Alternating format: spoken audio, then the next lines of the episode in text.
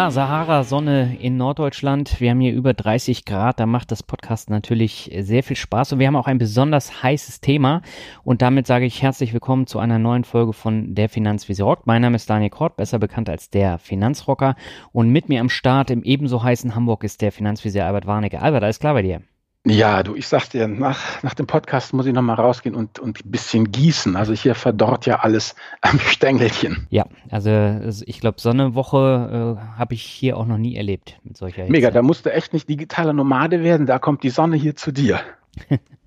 genau. Und äh, passend zu der Sahara-Hitze haben wir natürlich auch ein besonders heißes Thema. Nämlich, wir wollen über das oft gewünschte Thema Kryptowährung sprechen und äh, haben das noch ein bisschen aufgefächert und haben P2P dazu genommen. Das heißt, äh, der Titel der Folge lautet Crypto, P2P und Co. Was bleibt vom Hype? Also genau dein Thema, oder? Ja, also ich bin äh, da ein hervorragender Stichwortgeber in dieser Folge und du bist einfach, du gehst ja voran. Ich bin ja alt und konservativ. Ich mache dann vielleicht bei der nächsten Folge, die wir dann ja dann ausspielen, äh, aber da verraten wir noch nicht, was es ist. Aber jetzt bist du erstmal hier der Chef. Alles klar. Ja, ich habe äh, zwei Vorstellungssprüche rausgesucht. Die haben beide mit äh, Bitcoin bzw. Kryptowährungen zu tun. Und die sind beide von den Meinungen her sehr unterschiedlich. Und äh, die passen auch sehr gut zu den Aussagen. Und beginnen möchte ich mit Jamie Dimon, ist der Chef von JP Morgan Chase. Und der hat letztes Jahr gesagt, Bitcoin ist Betrug. Es ist nicht echt schlimmer als Tulpenzwiebeln. Wer mit Bitcoin handelt, den schmeiße ich binnen Sekunden raus. Das ist natürlich jetzt mal eine äh, sehr extravagante Aussage. Er hat noch viel mehr gesagt, aber das fand ich am äh, bezeichnendsten. Genau, und das war, wenn man es mal sagen darf, im September 2017. Und ja, jetzt hast du den nächsten Spruch. Im Juni 2017, ja, der war kurz äh, davor und der stammt von der IBM-Chefin Ginny Rometty. Und sie hat gesagt, ich rede nicht über Bitcoin oder eine Cyberwährung, aber die Technologie dahinter kann Vertrauen und Effizienz in den Austausch von allem Möglichen bringen. Die Blockchain wird für Transaktionen tun, was das Internet für Informationen getan hat. Also sehr spannend, ist ein etwas anderer Ansatz und wir werden versuchen, da auch noch ein bisschen äh, drauf einzugehen. Bevor wir loslegen, haben wir aber nochmal einen äh, schönen Verbraucherhinweis, nämlich das FinCamp 2018. Albert, was ist das? Naja, um einfach das mal aufzunehmen. Äh, du hattest ja gerade die beiden äh, äh, Positionen zu Bitcoin, ja. Mhm. Und äh, genau auf dem FinCamp, das ist eine Veranstaltung, die der Henrik und ich machen. Da geht es eben genau darum, mal zu beleuchten, was gibt es denn so alles, wo ich als Privatmensch eben Geld anlegen kann. Und das Wichtige an der ganzen Geschichte ist, ähm, das sind alles eben Blogger und Bloggerinnen, die ich persönlich, die Henrik und ich persönlich kennen, für deren Qualität wir uns verbürgen können. Das sind alles Leute, die mit echtem Geld über ihre eigenen Erfahrungen berichten. Da ist eben unter anderem auch mit dabei, vielleicht jetzt nicht als der große Blogger, obwohl er auch jetzt mittlerweile einen sehr schönen Blog hat, der äh, Dr. Gerd Kommer, der wird was erzählen über das Thema, ja, Mieten oder Kaufen, Immobilien, eben nicht ETF. ETF mache ich. Dann haben wir noch eben, ja, dich, du bist ja auch dabei. Dann haben wir dabei den Christian Röhl als den Dividendenadligen, unseren Lars Frobbe P2P. Wir reden aber auch über das Thema eben Kryptowährung. Also es geht einfach darum, dass wir hier Leute haben, die dir nichts verkaufen wollen, sondern die dir helfen wollen mit der Orientierung. Denn das ist mir auch ganz wichtig. Klar bin ich natürlich der Meinung, ETF über alles, aber das ist ja Blödsinn, ja. Es muss ja jeder die Strategie finden, die zu ihm oder zu ihr passt. Und da wollen wir einen Tag lang einfach Orientierung geben. Dass wenn du halt an diesem Tag dabei warst, ist auch wichtig, es wird anstrengend für dich. Äh, du kannst dich nicht berieseln lassen, sondern das wird so ein interaktives Format sein. Wir erwarten von dir Mitdenken, dass du Fragen stellst vorab, die kriegen die Referenten und dann wird das in den Panel-Diskussionen alles besprochen. Und wenn du im Podium zwischendurch eine Frage hast, dann heißt es Handheben und unser Moderator wird dich dann dran nehmen und dann kannst du deine Frage auch gleich live stellen. Also kein Frontalunterricht, sondern wirklich interaktiv von Menschen, mit eigenem Geld von ihren gemachten Erfahrungen berichten. Ja, wir würden uns freuen, dich am 15. September in München begrüßen zu dürfen. In den Shownotes weiter unten findest du alles. Ansonsten fincamp.de einfach eintippen fincamp.de, dann bist du schon auf der richtigen Seite. Jo, das war jetzt erstmal ganz kurz der Pitch. Genau.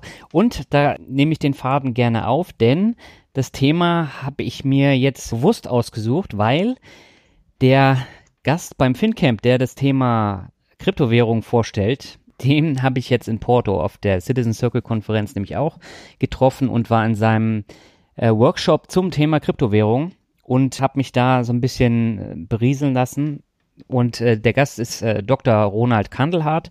Das ist ein ehemaliger Podcast-Gast von mir. Der war letztes Jahr in meinem Podcast, ist ein Rechtsanwalt, der seit ja, anderthalb Jahren als digitaler Nomade unterwegs ist. Sehr spannender Typ. Und äh, der weiß wirklich sehr, sehr viel über Kryptowährungen. Und äh, das war für mich der Anlass, das Thema jetzt mal so ein bisschen aus der Versenkung zu holen und äh, auch mal drüber zu sprechen. Ja, genau. Also, dann hör doch heute einfach zu. Was sind Kryptowährungen? Was Daniel und ich zu erzählen haben. Und wenn du Spaß dran hast, komm aufs Vertiefer-Seminar einfach aufs FinCamp. Genau. So können wir es doch sagen, oder? Genau, also das Wissen, was Ronald hat, das habe ich natürlich nicht, aber äh, so die absoluten Basics, da wollen wir jetzt heute mal so ein bisschen äh, drüber sprechen, auch warum wir beide den Kryptowährungen eher so ein bisschen kritisch gegenüberstehen. Dann fang doch mal an. Ich schmeiße die erste Frage in den Ring. Was sind das überhaupt, diese Kryptowährungen, über die man jetzt so viel hört? Ja, und da gehen äh, die Meinungen natürlich auch stark auseinander, weil viele wissen gar nicht, was genau dahinter steckt. Und Kryptowährungen sind ganz einfach gesagt digitale Währungen, also die es dann tatsächlich nur im Netz gibt und äh, die man nicht im Supermarkt an der Kasse dann der Kassiererin in die Hand drückt, sondern. Kann man sich nicht ausdrücken, seinen Bitcoin? Nein, den kannst du nicht ausdrucken. Okay. Es gibt so schöne Promo-Fotos mit dieser Münze, mit diesem hm. Bitcoin-Zeichen drauf, aber damit kann man nicht bezahlen. Das ist einfach nur, um das Thema ein bisschen zu visualisieren. Okay. Genau, aber sie können ähm, gewechselt und gehandelt werden, wie jede normale Währung, also jede Papierwährung auch. Aber, und das ist, glaube ich, äh, der Hauptpunkt, weswegen äh, Kryptowährungen auch so was leicht Anrüchiges haben, sie befinden sich außerhalb der Kontrolle finanzieller Institutionen und Regierungen.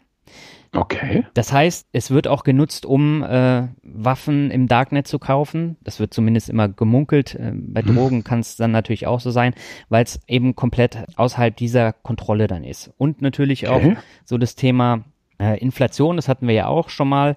Da hast du jetzt zwar die Volatilität, also hast starke Schwankungen, aber die Institutionen und Regierungen können da bisher äh, noch nicht wirklich Zugriff drauf bekommen. Okay, und ähm, wie, wie soll ich sagen, ähm, wenn ich das jetzt so laienhaft äh, verstehe, die Zentralbank kann ja irgendwie Geld drucken. Also mhm. das wissen wir spätestens seit dieser wunderbaren Netflix-Serie, wie das da funktioniert mit dem Gelddrucken. Aber ähm, und wir haben ja eben drüber gesprochen, nein, ich kann mir meinen Bitcoin nicht ausdrucken. Ähm, wie, wie kommt denn dann ein, ein Bitcoin oder ich lese hier ein Litecoin oder ein Ripple oder ein Bitcoin Cash in die Welt? Genau, der wird gemeint. Und es gibt eine bestimmte Anzahl von Bitcoins, das ist vorgegeben. Uh, mhm. 21 Millionen sind es.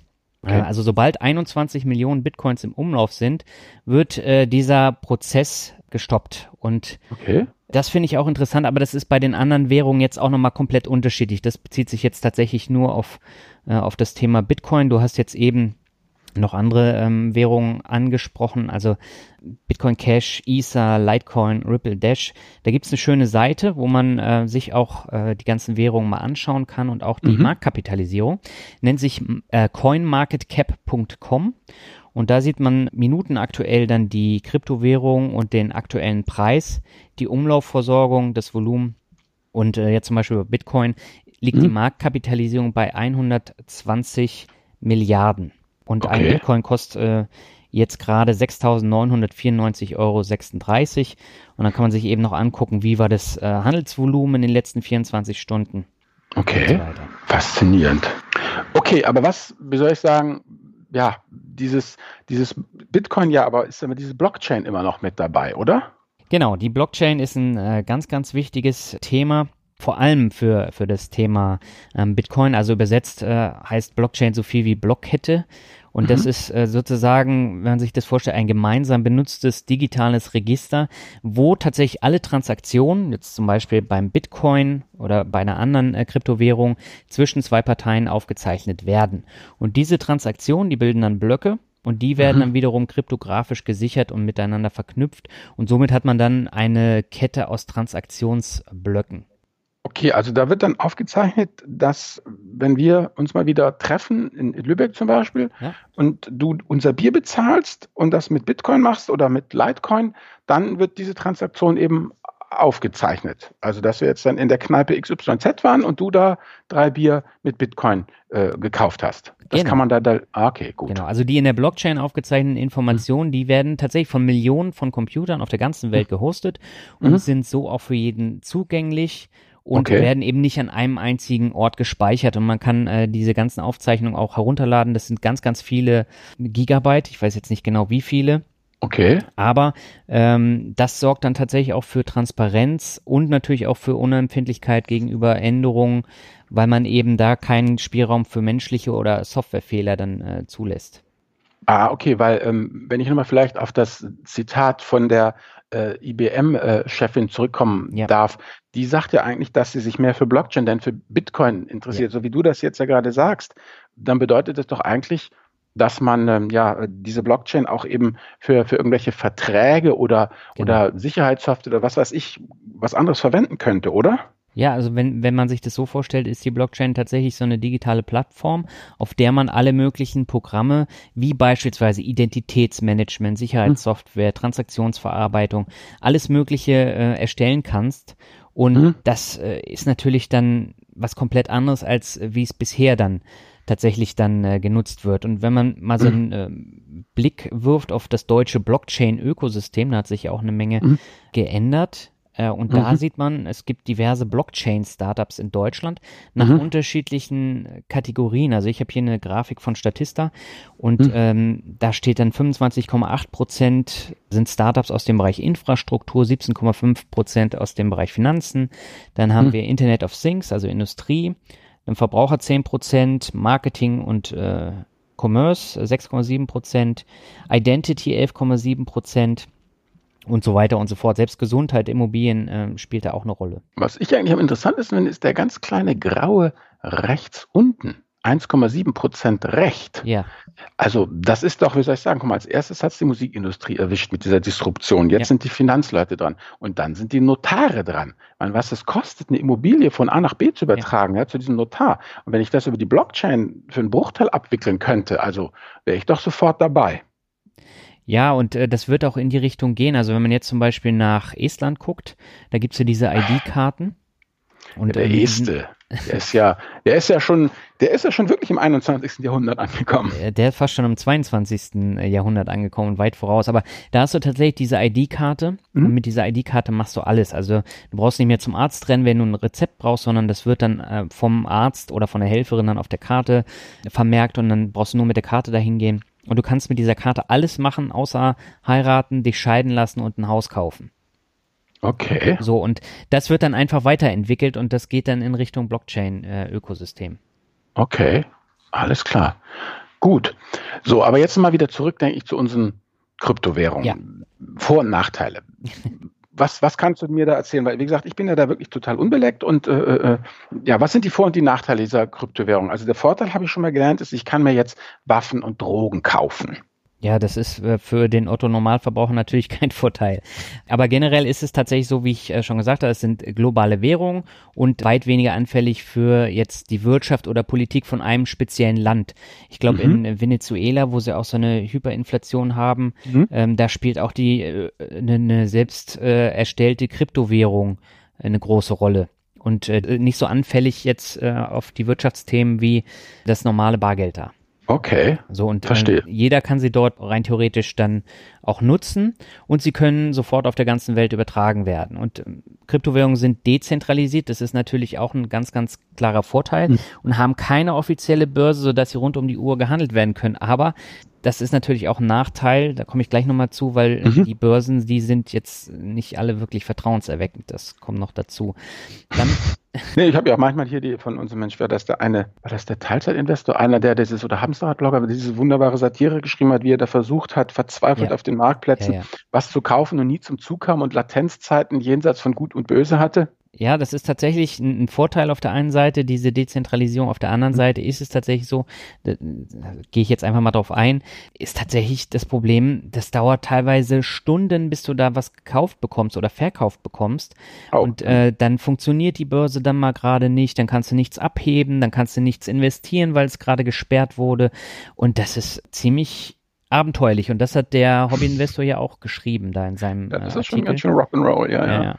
Und was noch Rock'n'Roll ist, ist die Volatilität. Also der Vorteil ist natürlich, du hast durch die erheblichen Preisbewegungen natürlich auch die Möglichkeit reinzugehen, wenn der Bitcoin jetzt äh, sehr niedrig steht. Mhm. Aber dann gehen die meisten Leute ja nicht rein, weil wir wissen, die meisten gehen rein, wenn es nach oben geht. Und sehr, sehr viele sind dann Ende September 2017 dann reingegangen, als es bei fast äh, 20.000 Dollar war. Mhm. Und äh, dann sind sie reingegangen und ja, in der Folge bis zum äh, heutigen Tag, also heute haben wir den 27.07., ist es jetzt bei 6.900. Also es ist ein gnadenloser Absturz. Mhm. Und äh, wenn ich da sehe, also Facebook ist gestern um fast 20 Prozent runtergeflogen und äh, das hat natürlich einen Einfluss auf mein Depot, aber das äh, ist halt nicht so extrem wie jetzt hier bei Bitcoin. Also die Volatilität ist schon Heavy Metal da. Ja, das muss ich sagen. Okay. Aber dann bedeutet das ja eigentlich, dass es dann in dem Sinne ja doch eigentlich jetzt mm, ja keine, keine Währung ist. Also wenn ich mir, wie soll ich sagen, wenn sich das so, ja, halt der Wert so, so runtergeht, dann äh, kann ich ja gar nicht damit kalkulieren. Das ist doch eher dann ein Spekulationsobjekt erstmal und keine Währung im Sinne, ja, damit kann ich meine, mein tägliches Leben bezahlen. Ja, genau, das ist die Herausforderung. Und ähm, du hast halt bei den Kryptowährungen das, was ich jetzt eben bei der Blockchain erläutert habe, den Vorteil, dass du sämtliche Transaktionen dann in diesem Hauptbuch hast, also das zusammengefasst mhm. wurde und ähm, dass die mit einem Mechanismus arbeiten, der sicherstellt, dass dann wirklich nur die erforderlichen Informationen des Absenders, aber nicht alle Details an den Empfänger übermittelt werden. Also es ist transparent und das ist ein Vorteil. Okay. Und wie sieht's aus? Weißt du da irgendwas zum Thema hm, Regulation? Also das heißt, wenn irgendein Staat jetzt, wir hatten ja, du erinnerst dich ja eben in den 30er Jahren oder auch hier in Deutschland dieses Goldverbot in den USA, mhm. ähm, wenn es einfach heißt, dass ein Staat sagt, nee, jetzt ist Schluss hier mit diesem Kryptoquatsch, bei uns nicht und dann einfach das, das verbietet oder, ich weiß nicht, ist es nicht so, dass es in Japan erlaubt ist und irgendwie Zahlungs als Zahlungsmittel akzeptiert und in Russland ist es verboten oder sowas? Also wie, wie steht das denn da mit den Kryptowährungen in Bezug auf staatliche Regulation? Ich meine, der Staat kann ja, hat ja das Gewaltmonopol. Ich meine, der kann einfach sagen, bei mir auf meinem Landesgrenzen kein Bitcoin. Bitcoin-Besitz ist strafbar und Schluss und aus die Maus, zehn Jahre Knast. Ja, es gibt tatsächlich äh, sechs Länder, wo Bitcoin tatsächlich verboten ist. Okay. Und äh, das kann natürlich auch äh, jetzt hierzulande blühen. Hm. Ich kann es mir jetzt nicht so wirklich vorstellen, aber wer weiß das schon. Mhm. Und äh, dann kann es eben sein, dass du das dann nicht mehr hast. Wie, wie sie das Verbot dann umsetzen wollen, ist die andere Frage. Aber generell ist es möglich, dass es mhm. dann äh, verboten wird. Und also die Länder sind übrigens Bolivien, Ecuador, Kirgistan, Bangladesch, Nepal und Marokko. Mhm. Ach, ich habe hier übrigens noch ähm, ein Buch, ich suche das gerade mal, das ist mir zugespielt worden. Da geht es um das Thema, nämlich äh, ganz faszinierend, wenn ich das mal vorlesen darf, Steuer-Tsunami Bitcoin. Und da geht es, äh, das ist äh, von Professor Dr. Jörg Andres, mhm. der ist Fachanwalt für Steuerrecht, Steuerberater und ähm, ja, hat eben geschrieben, ja, pass auf, hier, ich lese mal den Klappentext, wenn ich darf.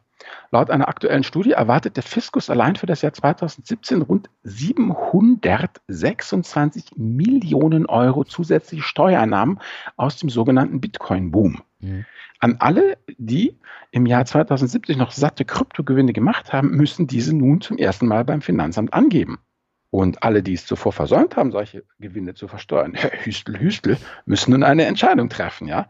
Und äh, das Interessante ist eben, ich habe hier mit dem äh, Dr. Anders mal telefoniert auch. Mhm. Ähm, er sagt, das ist jetzt teilweise diese absolut vollkommen widersinnige Situation, dass das Finanzamt sagt, da ist was zu holen und ich will das haben, ja. aber sie noch gar nicht wissen, wie sie das eigentlich holen wollen und nach welchen Kriterien sie das bemessen wollen. Das heißt, du musst irgendwie was angeben und weißt gar nicht, was du eigentlich angeben sollst und, mhm. und nach welchen Kriterien das berechtigt wird. Und das ist ganz wunderbar, dass da eben einfach dann die Finanzämter sich auch einfach leisten und einfach ja dem äh, äh ja, Bitcoin-Gewinner äh, äh, die den schwarzen Peter zuschieben, so nach dem Motto, du hast hast zu spät abgegeben, du musst Strafzinsen zahlen, du hast die Strafe gemacht, ohne dass du als steuerehrlicher Bürger überhaupt die Möglichkeit hättest, irgendwie vernünftig überhaupt das ganze Zeug eben anzugeben. Also es ist also vollkommen, wie soll ich sagen, also das Finanzamt weiß es also drum, also zum Thema, wer Regulation eben hat, man verboten, nicht verboten. Also mhm. ähm, das deutsche Finanzamt, die deutschen Finanzämter wissen, wissen um, um die Existenz des Bitcoins und sie wissen auch, dass, ähm, dass da was für sie zu holen ist und sie wissen aber nur noch nicht genau, wie sie es richtig, richtig umsetzen. Also es ist alles ziemlich ätzend. Ja, du darfst aber nicht vergessen, nach einjähriger Haltedauer sind die Gewinne äh, steuerfrei. Das Problem an der Sache ist, kaum einer hat einen Bitcoin mehr als ein Jahr, weil die Preise halt so extrem stark schwanken. Mhm, genau.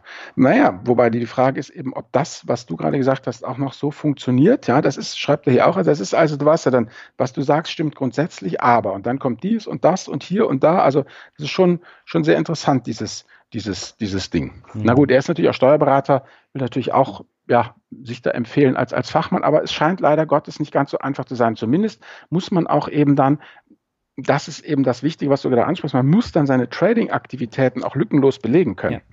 Und das ist bei den Plattformen halt auch ein bisschen problematisch. Genau. Weil du hast natürlich auch das, das ist ein weiterer Nachteil, mhm. ähm, das Problem mit den technischen Störungen, menschliches mhm. Versagen oder eben auch Betrug. Und es gibt ja äh, Börsen wie jetzt zum Beispiel Mount Gox in Japan, mhm. die sind ja gehackt worden, da sind mehrere Millionen an, an Bitcoins, an Bitcoin-Volumen äh, geklaut worden dann äh, war die auf einmal pleite und äh, das kann natürlich bei anderen Plattformen auch passieren. Genau, und dann musst du aber dem Finanzamt ja nachweisen, dass du bestohlen wurdest, dass du gar nicht mehr im Besitz bist. Womöglich musst du dann Steuern zahlen für Dinge, weißt du, äh, für Gewinne, die dir schon ja längst geklaut wurden.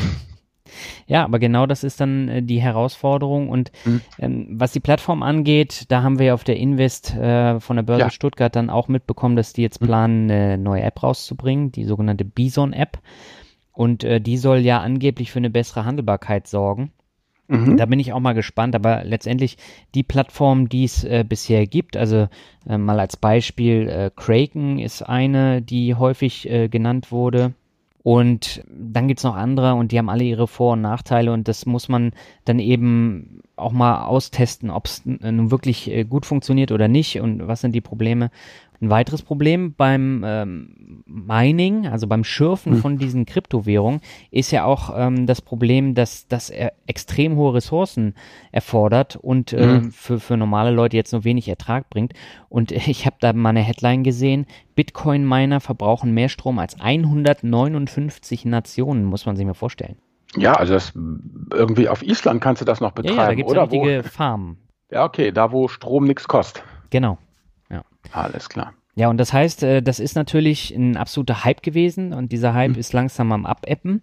Mittlerweile ist es dann tatsächlich wieder so ein Minderheitenthema geworden, aber mhm. ich glaube, das kommt auch nochmal wieder und dann äh, wird vielleicht eine andere äh, Kryptowährung dann gehypt. Das muss ja nicht Bitcoin sein, gibt ja noch genug andere. Und da kann man dann überlegen, und es gibt ja auch Unternehmen wie zum Beispiel IBM, die hatten mhm. wir jetzt schon, die dann auch mit der Blockchain experimentieren und auch so das Thema Kryptowährungen dann im Blick haben und äh, da bin ich mal gespannt, was die Zukunft da bringt. Okay, also um das, also du könntest mir schon sagen, ich sollte einfach doch mal dann im Herbst gucken, was es da so an neuen und besseren Trading-Plattformen gibt und das sollte man nicht aus den Augen verlieren, meinst du? Auch wenn es naja, jetzt wieder ein Minderheitenthema geworden Aber okay. Äh, nächstes Jahr werden dann hm. wahrscheinlich auch nochmal andere kommen und äh, also hm. solange das Thema halt noch nicht so wirklich durchdrungen wurde, mhm. ist es halt schwierig, da ähm, in der breiten Masse da reinzugehen. Okay. Das ist jetzt meine Meinung. Gut. Dann heißt es ja bei uns Krypto, P2P und Co. Was bleibt vom Hype? Wollen wir jetzt, also hast du noch was zu sagen zu Krypto oder wollen wir jetzt einen Sprung machen auf P2P? Ja, ich sag dann gleich nochmal im, im Gesamtfazit was zum Thema Krypto, aber lass uns doch mal auf das Thema P2P eingehen, denn ja, genau. das haben wir das letzte Mal vor fast genau zwei Jahren behandelt, in Folge 21. Mhm. Schon ganz schön lange her. Und damals habe ich ja die tollkühne These aufgeworfen, dass mehrere Plattformen pleite gehen werden und dass der Hype dann nicht mehr äh, so extrem ist wie damals. Und ja. ja, es ist nicht so, es ist tatsächlich noch ein größerer Hype geworden. Okay, wie ist denn jetzt der Stand der Dinge? Ja, der Stand ist, dass es diverse neue Plattformen und auch neue Themen gibt, bei okay. P2P-Plattformen. Also gerade das Thema Immobilienprojekte spielt eine große Rolle. Okay. Wir hatten das beim Thema Crowdinvesting, glaube ich, dass es hier in Deutschland ganz viele Immobilienplattformen gibt, mhm. die ja. äh, Crowdfunding für Immobilienprojekte betreiben. Mhm. Das gibt's jetzt auch mit P2P-Bezug. Um, richtig großer Vorteil ist, man muss nicht so viel investieren wie jetzt bei den deutschen Plattformen, wo es jetzt bei Zinsland zum Beispiel 500 Euro waren für ein Projekt und wenn mhm. das Projekt ausfällt, dann ist die Kohle weg. Nein, bei Estate Guru und Bulk Estate, das sind so zwei Immobilienplattformen, mhm. äh, da ist es so, du gehst mit 50 Euro rein, hast eine Rendite von bis zu 12 Prozent und das ist dann natürlich wesentlich lukrativer und wenn da mal das eine oder andere Projekt ausfällt, sind halt nicht gleich 500 äh, Euro weg. Okay, verstehe. Also mit anderen Worten, ähm, aber wenn ich das so richtig äh, verfolgt habe, Estate Guru zum Beispiel ist auch wieder was aus Estland, Lettland oder wo kommen die ja jedenfalls? Aus Tallinn. Die an Tallinn, Baltisch. Tallinn, ja. Tallinn, also auch alles Balten irgendwie. Ja, genau, die, also nahezu alle größeren kommen aus dem Baltikum und mhm. also Estate Guru hat sich jetzt enorm gut entwickelt. Mhm. Wenn man jetzt aber mal hierzulande guckt, bis auf Aux Money sind alle nahezu weg vom Fenster. Also Lendico existiert äh, nur noch auf dem Papier. Die wurden, glaube ich, von Ingdiba übernommen, aber das ist jetzt eigentlich nur noch eine Hülle zur Abwicklung der alten Kredite und da passiert auch nicht mehr viel. Und okay. äh, Funding Circle, mhm. die sind äh, auch übernommen worden und mhm. äh, irgendwie ist da nichts, nichts passiert. Ja, okay. Aber wie ist denn das jetzt eigentlich, ähm, wenn die so, ja, diese Plattform nicht nur aus dem Boden schießen, neue, sondern auch noch jede Menge äh, ja, mehr Volumen ran schaffen. Gibt es denn überhaupt, ja, wie soll ich sagen, die Ressource, die äh, ja, Ressource solventer Kreditnehmer, die muss ja auch irgendwie gemeint werden. Äh, Gibt es überhaupt genug von? Ich meine, denn ich meine, klar, irgendein Kreti und Pleti einen Kredit aufs Auge zu drücken, den er dann nicht zurückzahlt, das ist ja kein Thema, aber äh, wo finde ich genügend Solvente? Mhm. Ja, und das ist die Gretchenfrage tatsächlich, weil viele Plattformen Probleme haben, Kredite zu finden und die dann eben auch äh, teilweise zu finanzieren. Also bei Estate Guru gibt's immer mal wieder Projekte, die ganz schleppend laufen. Dann gibt's dann nochmal so einen extra Bonus, dass die Investoren mhm. dann da reingehen. Bei anderen Plattformen ist es so, dass dann der Autoinvest überhaupt nicht greift und das Geld liegt dann ungenutzt auf dem Konto da. Und das habe ich jetzt schon mal ganz, ganz vielen Plattformen erlebt. Mhm. Und viele versuchen dann in andere Länder auszuweichen. Also es gibt ja so die Standardländer, wo das dann ähm, der Fall ist. Also mhm. Spanien ist zum Beispiel ein Land, wo es wo es extrem ist. Dann äh, Estland, Lettland, Tschechien, glaube ich noch. Mhm. Und dann noch ein paar andere. Die einzigen, die wirklich breit gestreut wachsen, das ist Mintos. Und Mintos mhm. geht tatsächlich dann auch auf andere Kontinente. Also die sind jetzt äh, in Afrika, die sind in China mhm. ähm, und äh, die, die wachsen enorm äh, weiter. Aber auch okay. hier hat man das Problem, die haben ja unterschiedliche Darlehensanbahner. Und die haben äh, auch das halt, halt, halt, stopp, stopp, stopp. Was ist ein Darlehensanbahner? Kannst du das kurz erklären? Das verstehe ich nicht. Ja, ein Darlehensanbahner ist äh, praktisch der Mittler, der den Kredit an den Endkunden dann vergibt. Ah, okay. Genau, und diese Darlehensanbahner, die sind immer die Zwischenstation zwischen Mintos auf der einen Seite und dem Kreditnehmer auf der mhm. anderen Seite. Mhm. Und äh, das sind dann auch ganz unterschiedliche Themen, die die bespielen. Also manche haben dann Autokredite nur, manche haben Konsumkredite, manche Immobilienkredite. Und äh, da gibt's ganz viele, wo bei manchen auch gemunkelt wird, äh, da sind die Strukturen im Hintergrund sehr dunkel. Und mhm. das war eben bei Eurocent zum Beispiel äh, der Fall, ein Darlehensanbahner von Mintos und die sind mhm. Äh, pleite gegangen, die konnten das Geld nicht mehr bezahlen. Ach so, also der, der Kreditanbahner praktisch, der hat irgendwo, ja, äh, äh, äh ja, wie soll ich sagen, wie die Targo Bank oder so, da in der Fußgängerzone äh, äh, äh, einen Laden mhm. und da kann ich dann reingehen, kann ich einen Kredit aufnehmen und die bündeln das dann und packen das dann praktisch zur Refinanzierung auf Mintos. Und da kommt dann das Geld letztendlich her. Also weder der Darlehensanbahner noch Mintos haben da praktisch eigenes Geld im Spiel, sondern die reichen einfach praktisch das weiter, mhm. ähm, ja, von dem, der den Kredit haben will, dann an dich und alle anderen, die diesen Kredit dann äh, äh, gewähren. Genau, ob die einen Laden haben oder nicht, äh, das wage ich jetzt mal zu bezweifeln, aber generell läuft es dann tatsächlich so, dass dann der hm. Antrag dann bei äh, dem Darlehensanbahner gestellt wird und der wird weitergereicht, dann wird er finanziert und, und dann wandert das Geld zurück. Okay, verstehe. Genau. Ja, und zu allem Überfluss gibt's jetzt eben auch noch eine sogenannte Tagesgeldalternative im P2P-Format. Und das halte ich immer für, für sehr gefährlich, weil da komplett andere Risiken dann auch noch eine Rolle spielen. Es gibt jetzt seit einem Monat Bondora Go and Grow. Mhm. Und äh, da bin ich jetzt vor, also kurz nach dem Start bin ich reingegangen, habe jetzt auch, mhm. äh, ich glaube, 1100 irgendwas Euro mhm. investiert, um das mal zu testen. Und mhm. Bondora wirbt damit, dass man eben 6,75% Zinsen bekommt mit einem vollautomatisierten Service, dass du jederzeit über dein Geld verfügen kannst. Bei den Krediten hast du ja immer eine Laufzeit. Eben. Und da kommst du nicht raus. Bei Go and Grow ist es halt nicht so, sondern du kannst jederzeit sagen, ich möchte an das Geld ran.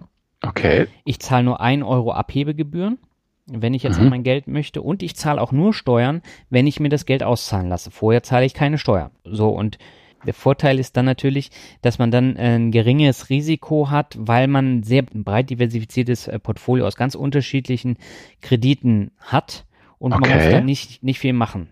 So, das steht auf dem Papier.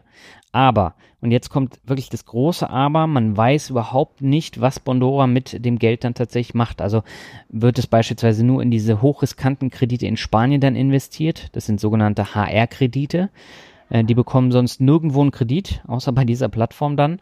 Da ist es dann so, wenn es da investiert wird, ist das Ausfallrisiko extrem hoch. Also da gibt es auch Zahlen ja. bei Pandora. Und manchmal habe ich mich da so ein bisschen an die Immobilienbälle 2007, 2008 erinnert gefühlt, mhm. wo dann diese Schrottkredite dann einfach untergemüllt wurden in so einem Paket. Das wurde weiterverkauft und weiterverkauft.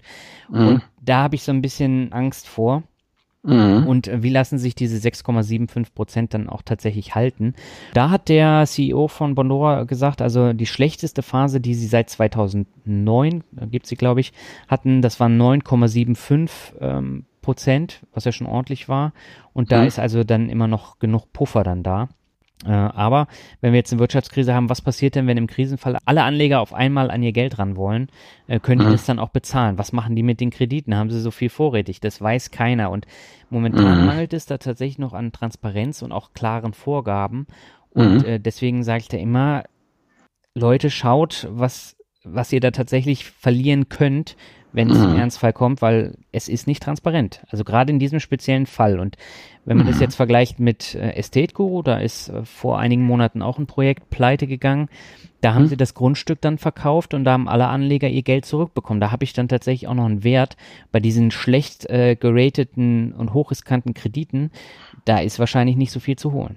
Nee, da kommt es einfach an, wie gut dann in Kasso ist und wie gut die gesamtwirtschaftliche. Lage einfach ist. Ob die Leute überhaupt, also da grillt ja irgendwann das Prinzip, einen nackten Mann kann man nicht in die Tasche fassen. Ja. Aber, um jetzt mal pro Bondora zu sprechen, du sagst, wir sind seit 2009 am. Start. Genau. So, dann werden die schon 2008 damit angefangen haben und die werden auch nicht als totale Frischlinge da angefangen haben. Also die werden, die Menschen, die da bei Bondora das gegründet haben, werden auch ein bisschen Vorerfahrung gehabt haben. Das ja. heißt, die haben ja jetzt schon mal eine knappe Dekade Bondora-Erfahrung. Also die müssten ja mittlerweile, wenn sie nicht ganz blöd sind, auf einem echten Datenschatz sitzen und müssten doch da nicht mit eben Data Mining und Big Data oder wie das alles heißt, da auch durchaus schon etliche Sachen und Korrelationen ähm, rausdestillieren können, bevor sie sich in so ein Abenteuer wagen. Also ich gebe dir total recht mit allem, was du sagst. Mhm. Und auf der anderen Seite denke ich mir nun ja, wie soll ich sagen, es gibt sie eine knappe Dekade. Vielleicht stellen die das mit ihren Modellen durchaus ganz, ganz vernünftig dar. Man müsste halt die Modelle kennen und gucken, wie fragil die halt sind oder was die da schon an schwarzen Schwänen oder an Schocks eben mit, mit einberechnet haben. Ja. Aber ja klar, also wie soll ich sagen, aber äh, meine Altersvorsorge würde ich auch nicht drauf bauen. Ich nehme an, du hast da, das machst du auch mehr so als Crash-Test-Dummies für deine Leser oder dass du in Go and Grow reingegangen bist, einfach um kompetent berichten zu können. Wie ich beim FinCamp ja schon sagte, eigenes Geld. Ja, die Frage habe ich jetzt schon häufiger bekommen, weil diese 6,75 Prozent Zinsen, die sind ja jetzt nicht so attraktiv im Vergleich zu den 11, 12 Prozent, die ich bei anderen Plattformen bekomme. Aber mir war dieses ähm, hm. Prozedere bei Go and Grow überhaupt nicht klar und deswegen habe hm. ich gesagt, ich teste das mal. Ich habe das zuerst mit 100 Euro getestet, mhm. wie da die Überweisung funktioniert, wie äh, der Automatismus funktioniert. Und mhm. das ist viel, viel einfacher als ein Banksparplan, muss man ganz ehrlich so sagen, weil ich überweise das Geld dahin, es wird automatisch dann investiert und ich bekomme tagtäglich Zinsen. Also mhm. jeden Tag kriege ich ein paar äh, Cent Zinsen und das funktioniert ja. wirklich gut. Aber die Risiken darf man dabei halt nicht außer Acht lassen. Nee, nee, aber das ist ja auch schon raffiniert gemacht, ne? Mhm. An jeden Tag, das jeden ist ja genau, jeden Tag klingelt die Kasse ja. und wenn es nur wenig ist. Aber psychologisch ist das ja raffiniert. Ja, natürlich ist es raffiniert. Der ganze Prozess ist ja raffiniert und äh, da mhm. bleibt scheinbar ja auch genug hängen, um dann eben auch diese Weiterempfehlungsprämien äh, dann auch geben zu können. Das ist ja bei allen P2P-Anbietern. Das heißt, die, die Kreditprozente, die müssen ja enorm hoch sein, damit die dann auch Geld damit verdienen. Ja, das mag natürlich sein, dass es, da kenne ich mich auch nicht, das Zinsniveau halt in anderen Ländern einfach anders ist. Ich meine, in Deutschland kriegst du ja auch, auch jetzt bei den, bei den kurzen Sofortkrediten unter diesen, die wir jetzt auch wieder von der Postbank bekommen, man weiß das ja, das ist pünktlich zur Urlaubszeit, weißt du, wo die sagen, ja, gönnen Sie sich doch mal was, nehmen Sie doch einen Kredit über 3000 Euro auf für einen tollen Urlaub und dann bezahlen Sie so und so viel Prozent. Das liegt ja in Deutschland alles unter dem, was Bondora hier anbietet. Ich glaube, wir haben einfach auch in Deutschland ein gerecht geringes Zinsniveau und wir haben auch nicht diese halsabschneiderischen, ja, wie heißen diese Lohnkredite, weißt du, wenn am Ende des Monats noch des Geldes noch ein bisschen Monat übrig ist und dann irgendwie du für eine, eine Woche oder so einen Kredit aufnimmst, den du dann wieder zurückzahlst, wenn die Lohntüte wieder voll ist, die ja dann auch irgendwie 30, 40 Prozent haben und, und das ist klar. Ich meine, dann, da kannst du dann auch Leuten wie, wie, wie Anlegern wie dir eben dann 6, 7, 8 oder 11 Prozent geben. Ja, aber man darf halt nicht vergessen, es ist kein ethisches Investment, so wie jetzt die ESG oder SAI ETFs, die wir in der letzten Folge besprochen hatten. Nein, das ist es auf keinen Fall. Ja, aber wie ist es denn jetzt, wenn, wenn du jetzt einfach jetzt mal zurückguckst, sagst, wir haben das ja vor zwei Jahren das letzte Mal behandelt, du hast da ein paar Prognosen mhm. äh, äh gegeben, die sich zum Glück als falsch erwiesen haben. Also es ist äh, noch keine Pleite gegangen, aber wir haben halt ein paar in Deutschland beinahe Pleiten, also war es halb richtig, was du mhm. gesagt hast. Wie ist denn jetzt deine Prognose für die nächste Folge dann im Jahr 2020?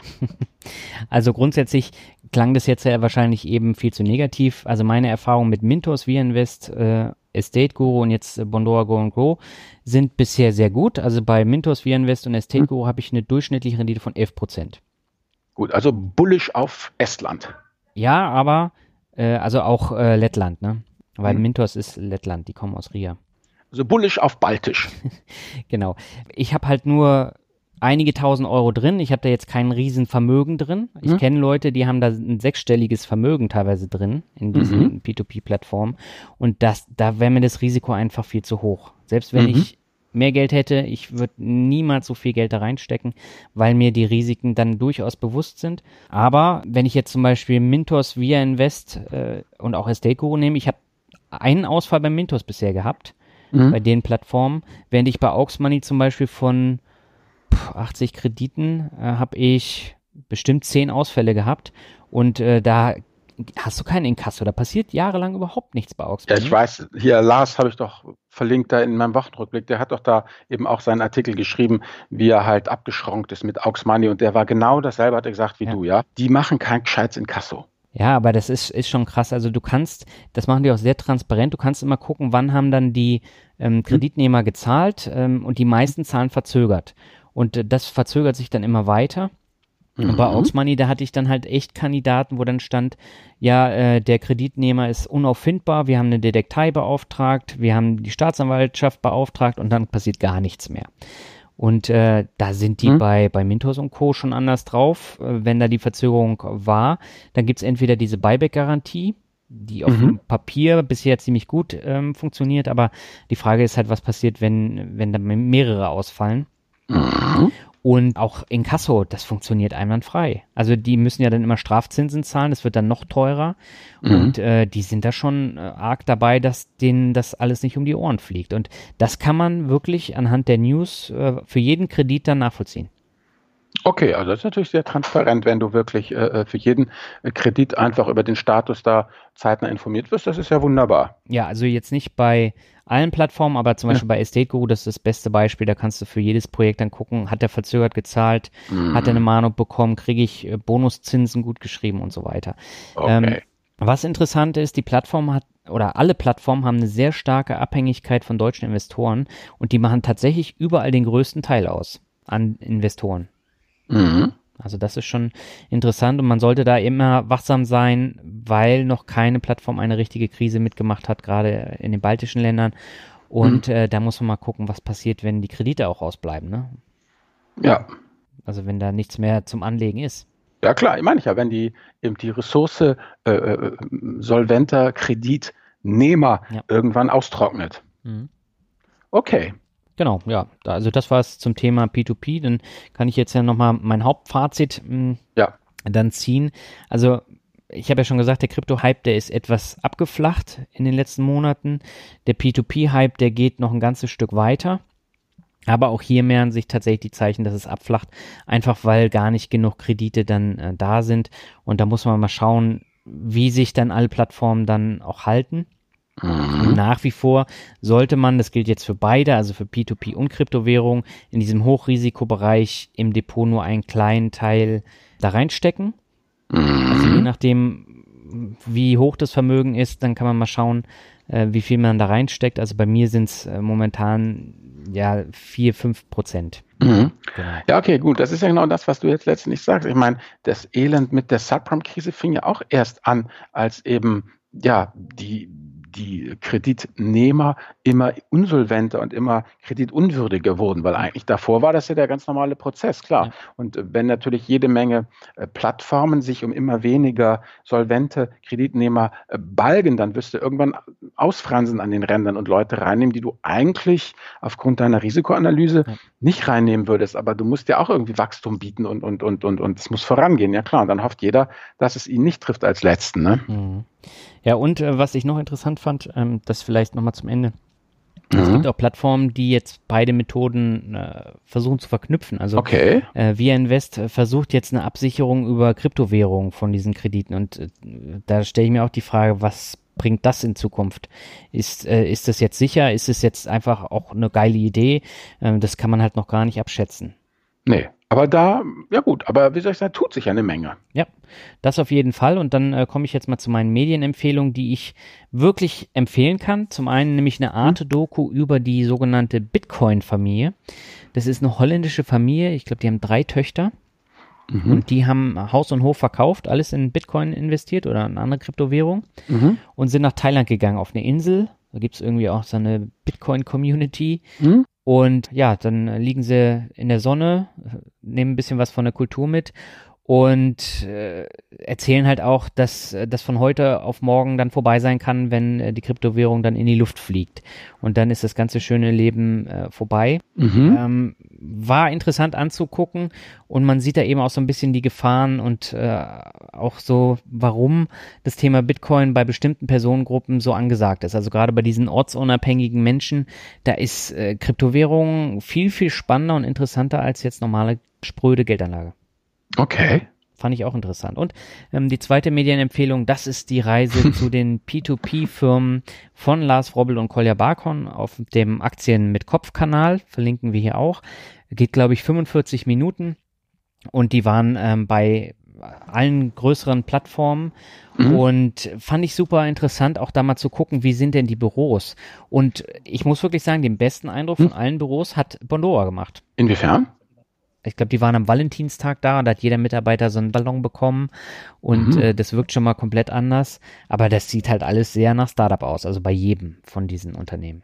Ja, klar. Ja, also äh, kann jeder ja mal schauen, wenn er da so ein bisschen näher reintauchen möchte. Und mhm. äh, ja, ich würde sagen, schauen wir uns mal an, wie sich das in den kommenden Monaten und Jahren entwickelt. Alles klar, ja. Dann denke ich, sind wir durch, oder Daniel? Ja, ich bin auch so. durch. Ich bin komplett nass geschwitzt jetzt. Ja, da bist du doch richtig hier, wie Iron Maiden auf der Bühne, Metal schwitzen. Ja, mein MacBook klar. wird total heiß. Das kommt noch dazu. Okay, also ich sag schon mal Tschüss. Also bis zum nächsten Mal.